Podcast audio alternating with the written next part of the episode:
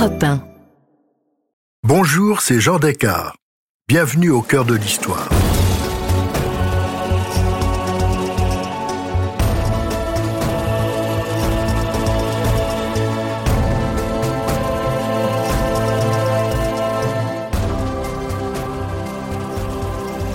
Dans ce nouvel épisode en deux parties de notre série consacrée à des figures féminines pionnières de l'histoire, je vous raconte la vie de Berthe Morisot. Cet artiste a assumé sa passion pour la peinture à une époque où cette pratique ne pouvait qu'être un hobby pour les femmes, au point d'en faire son métier, à l'instar des peintres hommes de son temps.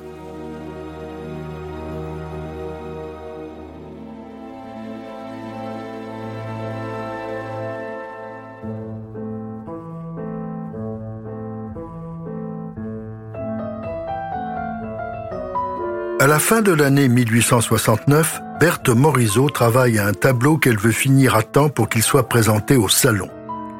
Ce tableau s'appelle La lecture. Il représente sa mère, Madame Morisot, en noir, lisant un livre à la sœur de Berthe, Edma, tout en blanc, assise sur un canapé de chintz. Les deux femmes, l'une concentrée, la mère en train de lire, l'autre rêveuse, sa fille l'écoutant. C'est un tableau intime et familial, très doux et apaisant, ce qui est la marque de la peinture de Berthe Morisot. Berthe s'est inspirée d'un tableau d'Édouard Manet qui, parmi ses contemporains, est le peintre pour lequel elle a le plus d'admiration. Elle l'a rencontré l'année précédente alors qu'elle faisait des copies de tableaux au Louvre. Justement, Édouard Manet vient lui rendre visite dans son atelier de la rue Franklin où elle habite avec ses parents. Il la sent fébrile d'achever son tableau à temps et désireux de l'aider, il commence à retoucher le bas de la robe de Madame Morisot. Berthe raconte la suite à sa sœur Edma. Voilà où commencent mes malheurs. Une fois en train, rien ne peut l'arrêter. Il passe du jupon au corsage, du corsage à la tête, de la tête au fond. Il fait mille plaisanteries, rit comme un fou, me donne la palette, la reprend. Enfin, vers 5 heures du soir, nous avions fait la plus jolie caricature que je puisse voir. Maman trouve l'aventure drôle, je la trouve navrante. Loin d'être reconnaissante à Manet de l'avoir aidé, elle en retire un sentiment d'aigreur.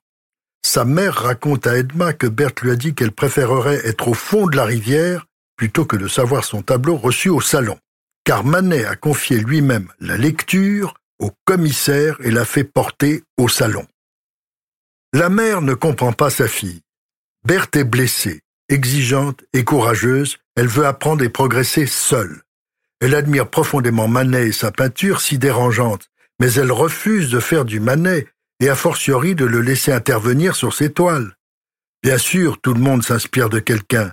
On sait Manet grand admirateur de Velázquez, mais aussi du Titien et de Goya. Elle s'inspire aussi de lui, mais elle veut exprimer son propre univers avec sa propre touche. Cet incident, dont Manet n'a peut-être pas été vraiment conscient, est totalement révélateur du caractère et de la personnalité de Berthe Morisot. Elle veut réussir par elle-même et être, elle aussi, un, ou plutôt une, vraie peintre.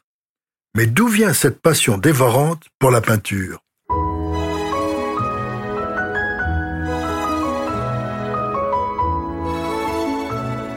Naît le 14 janvier 1841 à Bourges parce que son père Edmé Tiburce Morisot vient d'être nommé préfet du Cher.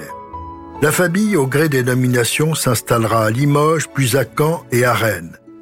C'est là que les ennuis d'Edmé commencent. Monarchiste de tendance orléaniste, il est révoqué par la Deuxième République en 1848.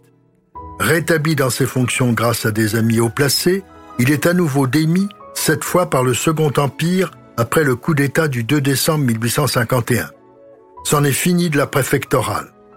Grâce à sa belle famille, il sera nommé l'année suivante, à l'âge de 49 ans, conseiller référendaire à la Cour des comptes. Cela lui permet d'assurer aux siens une vie confortable et bourgeoise.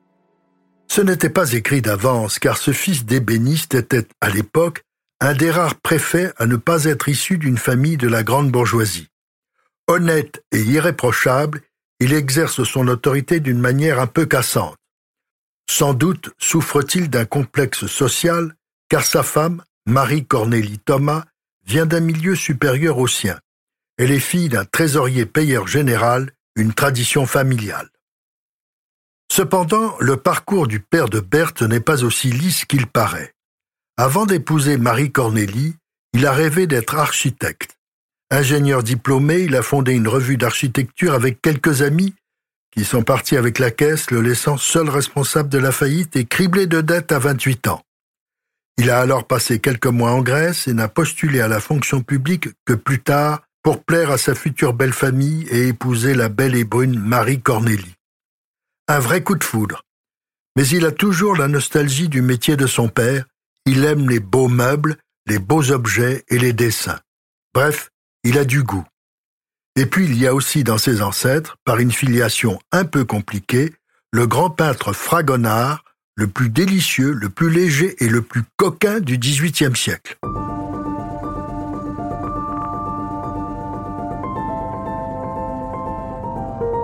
Lorsqu'elle naît le 14 janvier 1841, Berthe est la troisième fille du couple Morisot.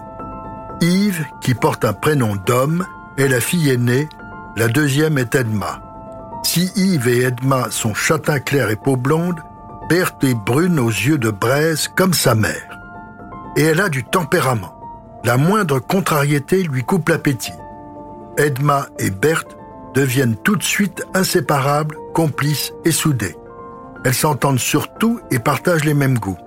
Dans cette tribu féminine, un garçon naîtra en 1848, Tiburce, tellement plus jeune que ses sœurs qu'il n'aura pas beaucoup d'affinité avec elle. Mariée à 16 ans, Madame Morisot est très jeune à la naissance de ses filles. Elle les élève avec beaucoup de soin, souhaite qu'elles soient heureuses et s'épanouissent. Une chance pour des jeunes filles de cette époque. Leur mère est petite, énergique, optimiste, jolie, coquette et élégante. Elle aime sortir, elle aime aussi recevoir. Elle a ses mardis où elle ouvre sa maison à ses amis et à leurs enfants. Mais chaque jour, on peut venir prendre le thé chez elle. L'hospitalité est une règle dans la famille. Les trois sœurs sont éduquées à la maison. L'essentiel de leur éducation consiste dans l'apprentissage des arts d'agrément, musique, chant, broderie, bonne manière et dessin. Marie Cornélie, qui rêvait d'être musicienne, ne sait pas déchiffrer une partition, mais fait très vite donner des leçons de piano à ses trois filles. Berthe, elle, est enthousiaste. Elle a des dispositions certaines et le compositeur Rossini, ami de ses parents, l'écoute volontiers jouer le soir lorsqu'il vient dîner et l'encourage. Marie Cornélie décide alors de donner un professeur prestigieux à ses filles, le célèbre Stamati. C'est en allant prendre ses leçons que Berthe aura son premier choc artistique devant un dessin d'Ingres représentant la famille Stamati. C'est si beau qu'elle en oublierait presque la leçon de piano. Un peu plus tard, Madame Morisot juge que ses filles doivent aussi apprendre le dessin. Il était temps. L'aînée a déjà 19 ans Edma 18 et Berthe presque 17. Leur professeur habite rue de Lille. Il s'appelle Geoffroy Alphonse Chocarne. Si elles apprennent tardivement le dessin, elles travaillent sérieusement à raison de 4 heures trois fois par semaine. La leçon de dessin se mérite car la famille habite rue des Moulins au village de Passy. Dans le Paris de l'époque, qui n'est pas encore celui très organisé de Haussmann, c'est un long trajet à pied et en omnibus. C'est si fatigant et si ennuyeux que les trois sœurs déclarent forfait. L'aînée abandonne définitivement, mais pour les deux autres, la maman trouve un nouveau professeur, Joseph Benoît Guichard, un élève d'Ingres et de Delacroix. C'est un véritable artiste qui décèle immédiatement un vrai talent chez ses élèves. Il prévient leur mère. Avec des natures comme celles de vos filles, ce ne sont pas des petits talents d'agrément que mon enseignement leur procurera. Elles deviendront des peintres. Vous rendez-vous bien compte de ce que cela veut dire? Dans le milieu de grande bourgeoisie qu'est le vôtre, ce sera une révolution, je dirais presque une catastrophe. Êtes-vous sûr de ne jamais maudire un jour l'art, qui, une fois entré dans cette maison si respectablement paisible, deviendra le seul maître de la destinée de vos deux enfants? Edma et Berthe apprennent en même temps le maniement des pinceaux.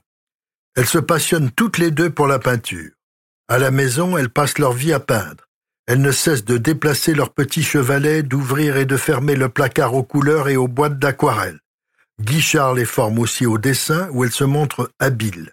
Dès lors, il va leur permettre d'aller copier des chefs-d'œuvre au Louvre.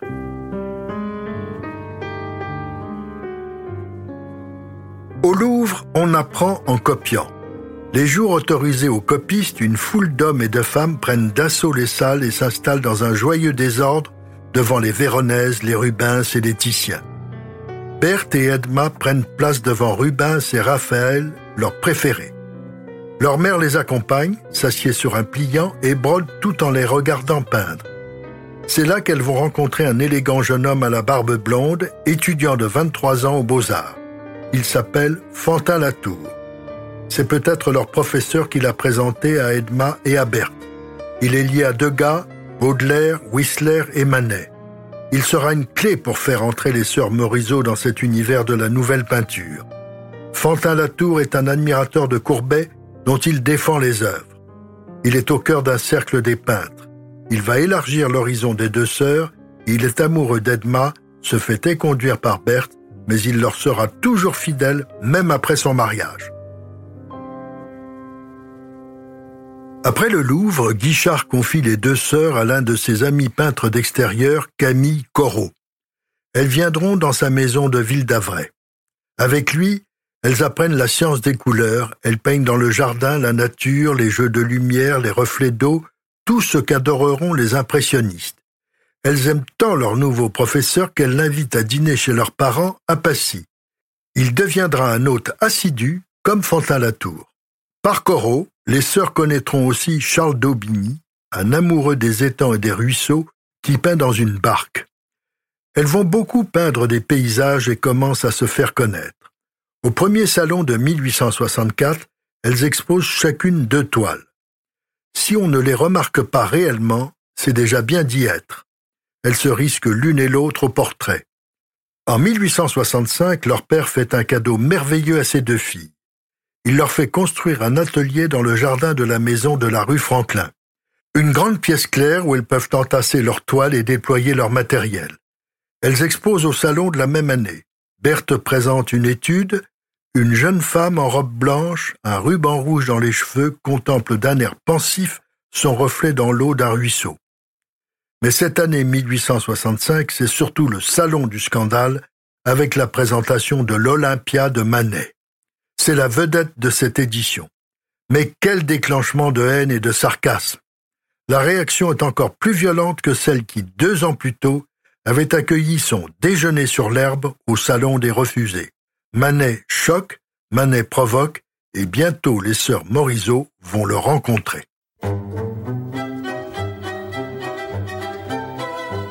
À l'hiver 1868-1869, Fantin Latour conduit son ami Manet pour le présenter aux sœurs Morisot. Il est très élégant, un vrai dandy, charmant avec sa barbe blonde tirant sur le roux, son œil de velours et son sourire. Manet est la séduction même. La discussion s'engage autour de la copie que Berthe fait d'un Rubens. Lui préfère copier Velasquez. Mais après cette rencontre, il dira à Fantin Latour Je suis de votre avis, les demoiselles sont charmantes. C'est fâcheux qu'elles ne soient pas des hommes. Cependant, elle pourrait, comme femme, servir la cause de la peinture en épousant chacune un académicien. Un commentaire certes misogyne, mais qui révèle les mœurs de l'époque et prouve avant tout que Manet a conscience du très grand potentiel des sœurs Morisot. Les familles Morisot et Manet se lient rapidement. Les deux sœurs sont reçues au jeudi de Madame Manet-Mère, où elles retrouvent Édouard et ses deux frères Gustave, l'homme politique, et Eugène, le dilettante, réservé et ouvert d'esprit, amateur de peinture et de littérature. Elles y font aussi une rencontre déterminante, celle d'Edgar Degas. Baudelaire est aussi un habitué, ainsi qu'Émile Zola. Évidemment, le salon de Madame Manet est très différent de celui de Madame Morisot. On y parle autant de politique que d'art et de littérature. Les Manet sont républicains, alors que les Morisot, conservateurs, s'accommodent du Second Empire. Tous seront bientôt reçus rue Franklin au mardi de Madame Morisot. De grands changements se produisent dans la famille Morisot. L'aînée des filles s'est mariée. Elle vit désormais en Bretagne où son mari est percepteur à Quimperlé. Mais surtout, Edma va aussi se marier. Pour Berthe, c'est un terrible déchirement. C'est Manet qui a présenté à Edma son futur époux, Adolphe Pontillon, officier de marine. Après le mariage en mars 1869, le couple s'installe à Lorient et Edma abandonne la peinture. Pour Berthe, ce départ est vécu comme la perte d'une âme sœur. L'année du mariage, elle s'éloigne de son art et passe une grande partie de son temps à poser pour Le balcon d'Édouard Manet. C'est un important portrait de groupe qui sera présenté au salon de 1869. Berthe s'y trouve plus étrange que laide. Elle est en blanc au premier rang. Elle va souvent poser à nouveau pour le peintre, mais cette fois pour des portraits, avec l'accord de ses parents. Il va en réaliser onze. On pourra dire qu'elle est son modèle préféré. La famille de Berthe s'inquiète, surtout sa mère, de ne pas l'avoir mariée. Elle a 28 ans. Elle reste insensible à la cour que lui fait Puvis de Chavannes. Elle rejoint sa sœur à Lorient où elle peint le port et en fait un portrait d'Edma intitulé Jeune femme à sa fenêtre. Ces tableaux vont faire sensation. Elle recueille les plus grands éloges de Manet auxquels elle offre sa marine vue du petit port de Lorient. Elle se remet au travail à sa fameuse lecture, à laquelle le peintre va prêter sa main, comme je vous l'ai raconté au début de ce récit. Le tableau est finalement présenté au salon à côté du portrait de sa sœur fait à Lorient. La guerre franco-prussienne, le siège de Paris puis la Commune vont bouleverser la vie des Parisiens. Durant cette période très éprouvante, Berthe reste avec ses parents à Passy, puis se retire avec eux à Saint-Germain-en-Laye. Lors des bombardements de Passy, l'atelier de Berthe est dévasté, toutes les œuvres qui s'y trouvaient sont détruites. Mais cela ne la décourage pas, au contraire. Tandis que ses parents s'interrogent toujours avec angoisse sur son avenir, elle espère désormais vivre de sa peinture. Elle déclare Je ne sais si je me fais des illusions, mais il me semble qu'une peinture comme celle que j'ai donnée à Manet pourrait peut-être se vendre. Et c'est là toute mon ambition. Sa mère pense qu'il vaut mieux se marier en faisant des sacrifices que de rester indépendante dans une position qui n'en est pas une. Pour la première fois, Madame Morisot, mère, cite le nom d'Eugène Manet, le frère d'Édouard. Berthe fléchira-t-elle?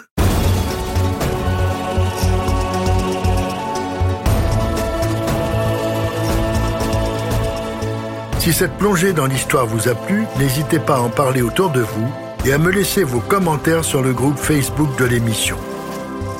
Je vous donne rendez-vous demain pour la seconde partie de cet épisode de Au cœur de l'histoire consacré à Berthe Morisot. Au cœur de l'histoire est un podcast Europe Studio. Il est écrit et présenté par Jean Descartes. Ressources bibliographiques. Berthe Morisot, Le secret de la Dame en Noir, par Dominique Bonnat de l'Académie française, édition Grasset 2000. Catalogue de l'exposition Berthe Morisot au Musée d'Orsay, édition Flammarion 2019.